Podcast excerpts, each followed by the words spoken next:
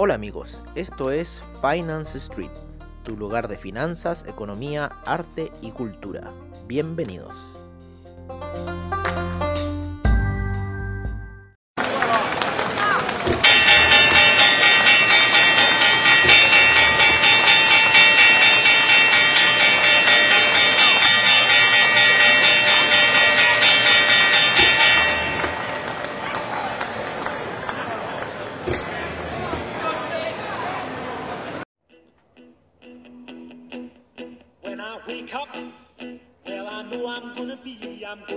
The man who wakes up next to you. When I go out, yeah, I know I'm gonna be, I'm gonna be the man who goes along with you.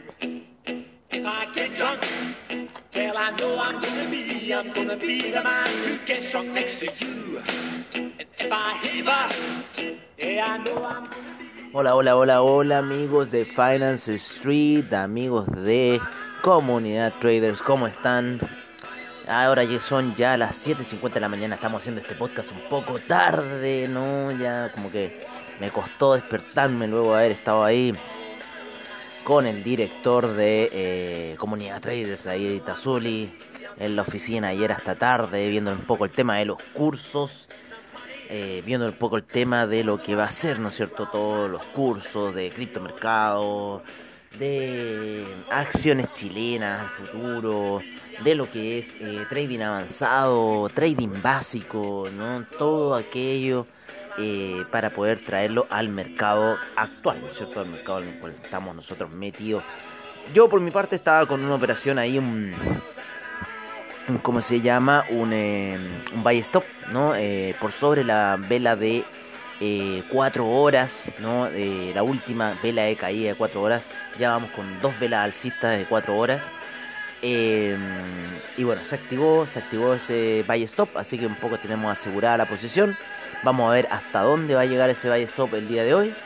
y bueno, de retroceder yo creo que ya estaríamos liberando un poco más de ese buy stop, estaríamos liberando otro poco más y ahí ver eh, qué pasa. Eh, ¿Qué está esperando el mercado? El mercado yo creo que hoy día va a estar esperando netamente lo que es mañana ya el non-fan payroll. Eh, hay un rebote ahí en la media de 200 periodos, casi llegando a la media de 200 periodos en gráficos de una hora. Por ahora se encuentra rebotando y en cierta forma subiendo también por sobre la media de 9 periodos que eh, pusimos especialmente ya para estos casos que en cierta forma nos da el punto de partida y de entrada a eh, esta situación. Así que por ahora estamos viendo eh, todavía hay una recuperación del Nasdaq luego de la caída de ayer. El que se ha caído fuerte, el que se ha caído fuerte durante la noche ha sido el oro. El oro se pegó un porrazo en la noche muy bueno que ya lo tiene casi en los niveles que habíamos visto para la media de 50 periodos en gráficos weekly, ¿vale? O sea, ya estamos en una situación weekly en donde esto quizás podría reventar hacia la baja. Así que ojo con los movimientos del el oro. si bien no somos un podcast, un podcast que está pautado en las situaciones que vamos a hablar de esto, ustedes ya saben, ya llevamos más casi, no sé, eh, eh, 400 episodios, más o menos, debemos llevar, no sé, no sé cuánto llevamos, vamos a ver inmediatamente cuántos, cuántos episodios en realidad llevamos, a ver, vamos a ver, vamos a ver, vamos a ver cuántos episodios llevamos en realidad, no, no me dice ahora cuántos episodios llevo, antes me decía, ahora no me dices cuántos episodios llevamos. No sé en realidad, pero llevamos harto episodio ya. Sí. O creo que eso se podía ver mejor en el celular, parece. No me acuerdo. Parece que sí. Es que todo cambia. De repente estos tipos te ponen una cosa, te cambian la, la, las reglas del juego. Pero mm, no recuerdo ya. Pero sí, ya llevamos más de 300 episodios. Así que ustedes saben en realidad cómo es la forma en que nosotros damos un poco la visión de mercado. Podemos empezar con el oro, podemos empezar con el Nasdaq, podemos empezar con los índices norteamericanos, podemos empezar con el petróleo, pero estamos empezando eh, netamente, bueno, con lo que era el Nasdaq. lo que está sucediendo en este minuto. Eh, y bueno, vamos a ver ahí qué va a seguir pasando de esta situación. Eh, ¿Cuál es nuestra pauta? A ver, vamos a ver un poco los índices norteamericanos, cómo están. Estamos viendo aquí los europeos que están lateralizando, por lo menos el día de hoy. Ayer también lateralizaron bastante, por lo menos el índice español, el índice alemán, el CAC. Ayer se quiso caer, sin embargo, llegó hasta ahí, empezó a rebotar nuevamente. Muy traicionero el mercado. El índice chino tuvo una caída bastante buena al inicio, llega a la media de 200 y después se disparó fuertemente casi hasta niveles de 18.800 para luego retroceder en la sesión y llegar hasta los niveles de 18.657 y ahora se halla en 18.815. Una fuerte jornada para el China 50 en su apertura, mucho más vibrante que el día de ayer. Ayer fue una sesión bastante fuerte para el China 50, así que estuvo bastante buena la cosa, bastante, bastante buena. Vamos a ver un poco hacia atrás. A ver si aquí tenemos el US 500, no el US 30. Voy a poner mis lentes ya porque estoy medio ciego. vale, el US 500, el US 30, el US 2000. ¿Cómo van? Bastante laterales también, un poco apoyando la situación. Eh, al Nasdaq, ¿no? que había caído un poco bajo las medias móviles, sin embargo los otros índices están mucho más apoyados en las medias móviles que, eh, que ¿cómo se llama? Que, eh, que el Nasdaq. El US 2000, el US 500 está igualando en cierta forma a la vela de caída de ayer, de, de por donde vivía en la noche de una hora. Así que está tomando impulso el cita, se está apoyando en la media 50. Yo creo que hoy día va a ser un día lateral. Así que vamos a ver en realidad cómo se va a comportar el mercado. Por ahora estamos ahí con estas operaciones que se acaban de activar. Que están ahí oscilando muy poquito hasta esta hora de la mañana. Vamos a ver cómo está la situación en 15 minutos, por lo menos para el índice Nasdaq muy, muy, muy plano. Por lo menos en las velas de, de, de 15 minutos no quiere salir pero yo creo que ya va a empezar a reventar quizás hacia el alza. Así que bueno, vamos a estar ahí monitoreando un poco la situación de este activo. Mira, a las 2 de la mañana recién el NASA comenzó realmente a subir. A esa hora yo estaba eh, entrando recién al sueño. Así es de traicionera esta cosa. Hubiera bajado un poco los parámetros, pero bueno uno siempre está ahí esperando por más, pues ya se activó en lo que estábamos el parámetro alto. Son cosas que pasan, son cosas del trading. Recuerden que el trading son... Eh, la otra vez sacamos un cálculo, 280 días, ¿no es cierto? El trading son 280 días y dentro de esos 280 días eh, se puede en realidad tradear. Es 365 días para lo que es en cierta forma eh, el criptomercado. Vámonos al criptomercado, vamos a ver qué está pasando en el criptomercado, ¿no es cierto? A esta hora sería bueno un poco revisarlo. Aquí estoy tratando de eh, limpiar ciertas cosas aquí de la pantalla. Ya empezamos aquí con algunos, eh, de cierta forma, archivar, de ahí lo veremos.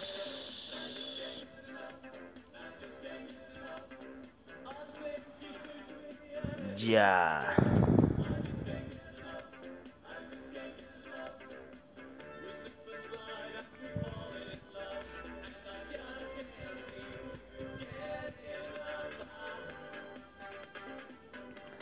Ya, ya, ya tengo que hacer otra cosa. Ay, qué terrible, señor.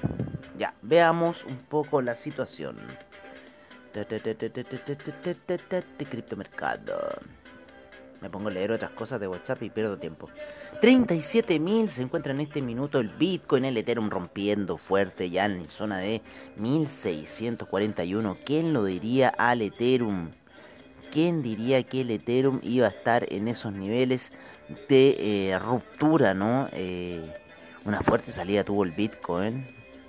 Aquí lo estoy viendo en una vela de una hora. Hizo una fuerte salida a los niveles casi de 38.000. Subiendo fuerte el Bitcoin, yo creo que igualar un poco la situación.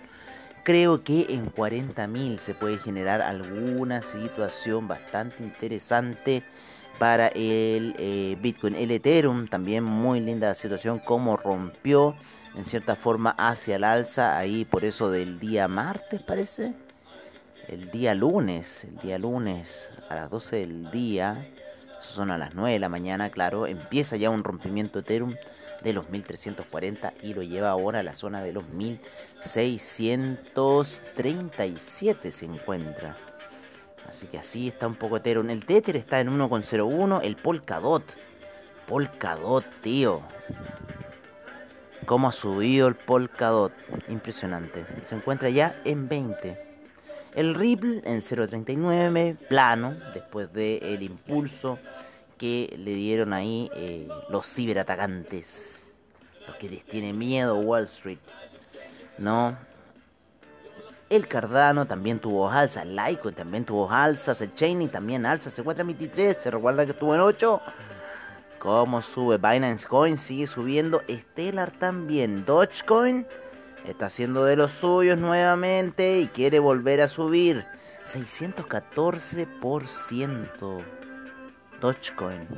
¿Escucharon bien?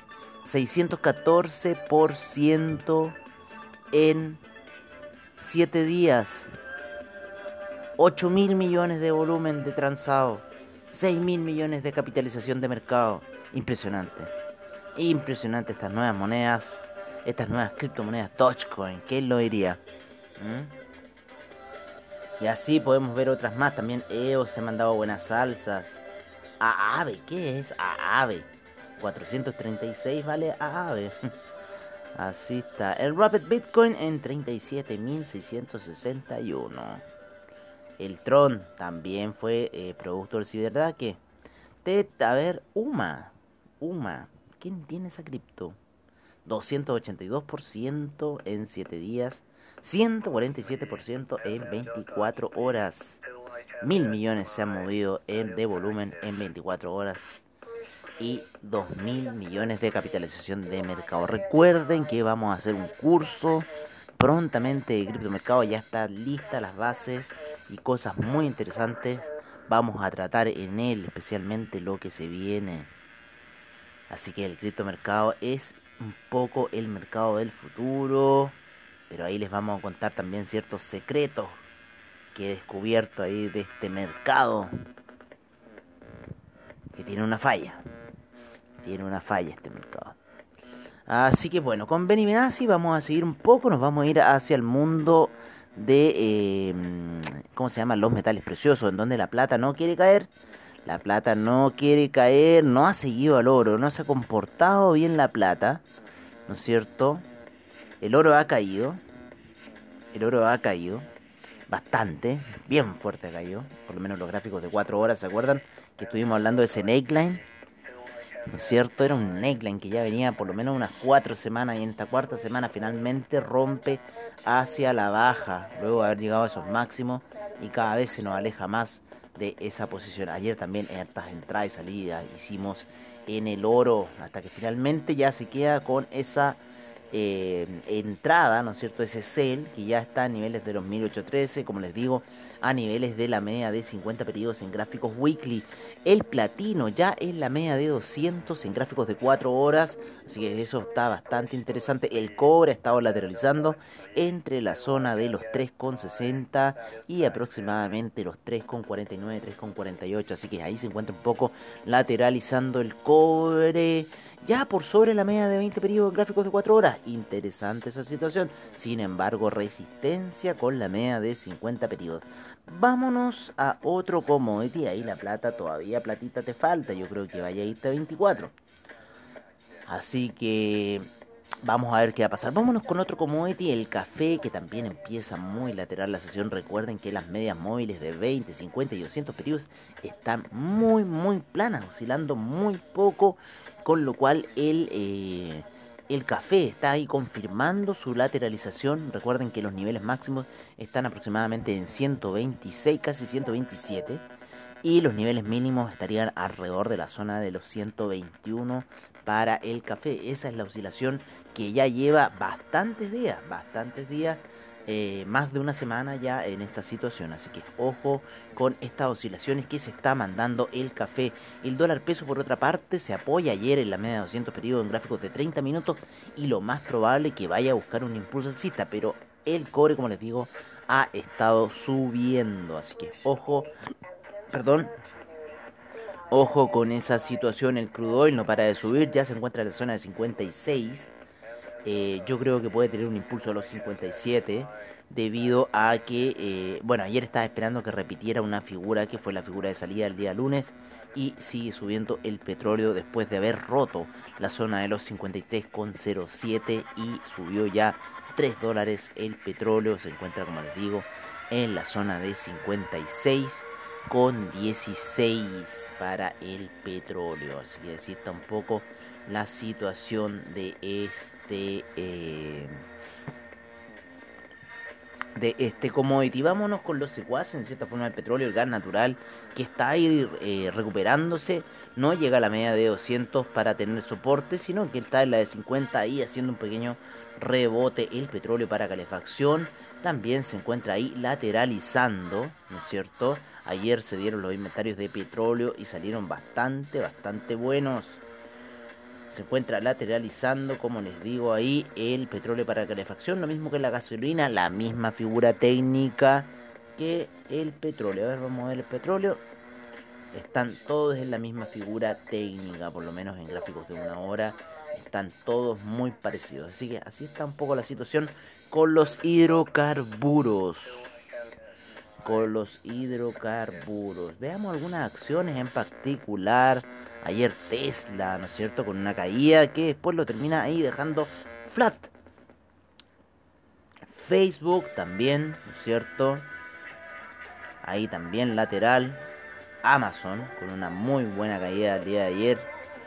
¿No es cierto? Partió el mercado, sin embargo, después no aguantó y cayó durante toda la sesión y está ahora ya en la media de 200 periodos en gráficos de 15 minutos. Así que gran posibilidad de un rebote para el día de hoy. Vamos a ver cómo un poco vienen los futuros, cómo se viene en general la situación de los futuros eh, norteamericanos para la mañana. Bayer parece que dio buenos resultados el día de hoy. El US 30 está eh, positivo un 0,13%. El US 100, ¿no es cierto? 0,41%. Eh, el Russell 2000 un menos 0,03%. Eh, el US 500 un 0,18%. Vamos a ver cómo está la situación eh, partiendo ¿no? En, en, lo que es Europa, ¿no es cierto? Positiva Europa, positivo Inglaterra, positivo en cierta forma Francia, el Eurostock 50 también, el IBEX se encuentra también positivo, eh, la bolsa de Milán también positiva, la bolsa suiza, la bolsa austríaca, bastante positivo en Europa. En, en Japón fue distinta la situación, el Nikkei cayó un menos 1.06%. El Shanghai, el Shenzhen también no les fue bien. Al China 50 le fue bien, como decíamos, tuvo una alza bastante importante. Al Hang Seng retrocediendo un menos 0.66%. El Kospi cayó un menos 1.35%, así que estuvo cierto esta forma la sesión asiática ahí no muy buena. La sesión europea, como les digo, está muy lateral y está ahí en cierta forma queriéndose lo suyo. Tenemos un VIX ligeramente positivo, un 0,57%, así que hay bastante indecisión. Así que las alertas ya se han prendido en cierta forma para eh, lo que está pasando en el mercado. Vamos a ver alguna situación con las divisas. El euro ya está en la zona de 1.198. Chicos de Duple Trade. Y ustedes siguen, siguen comprando, teniendo fe. Otra compra más, Duple Trade. Otra compra más y sigue cayendo. ¿Hasta cuándo? ¿Hasta cuándo? No hagan tonteras. Siguen comprando los chicos de Trade creyendo que el euro va a ir al alza y el euro está cayendo fuerte.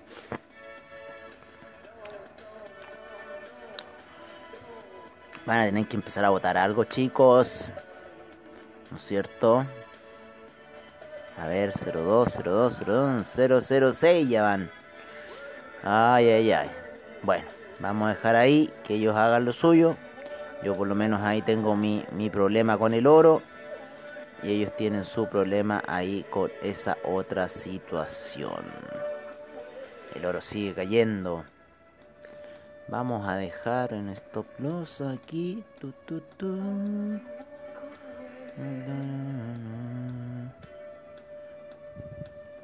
Y lo vamos a poner aquí en punto de entrada por ahora. Perfecto. Ahí para llamarlos, como los peces, ¿no? Uno pone un stop loss y salen al tiro estos cazadores de stop loss, estos bots que deben tener ahí los brokers y que te van a buscar. Así que ahí están los chicos de WP3 con sus apuestas. Deben estar todavía apostando a la caída también del franco suizo. A ver, te apuesto. ay, weones. Ay, ay, ay. 0.902 el franco suizo. Y el dólar index en 91,46. ¿Cómo se ha apreciado el dólar index? Increíble. El peso mexicano de, depreciándose, ¿no? A 20,27. Así que vamos a ver cómo está la sesión chilena. Ya son las 8 o 10 de la mañana. Deberíamos tener cierta información de Trading Economics. 733 se espera para el dólar peso. Ayer cerramos en 732. Así que ya va un pesito arriba el dólar peso con respecto a ayer.